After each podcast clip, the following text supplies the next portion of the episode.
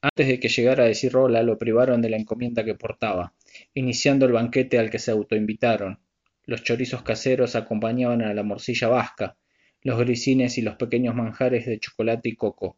Las muecas eran las de una banda de deglutidores que tras atracarse comenzaban a separarse dejando a los cuatro jinetes a solas.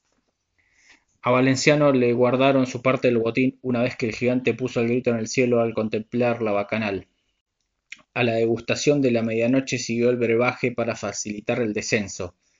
No sin antes asegurarse que no hubiese una de esas trampas efervescentes que tanto les agradaban a los otros tres si no la venganza sería terrible acorde al ángel gris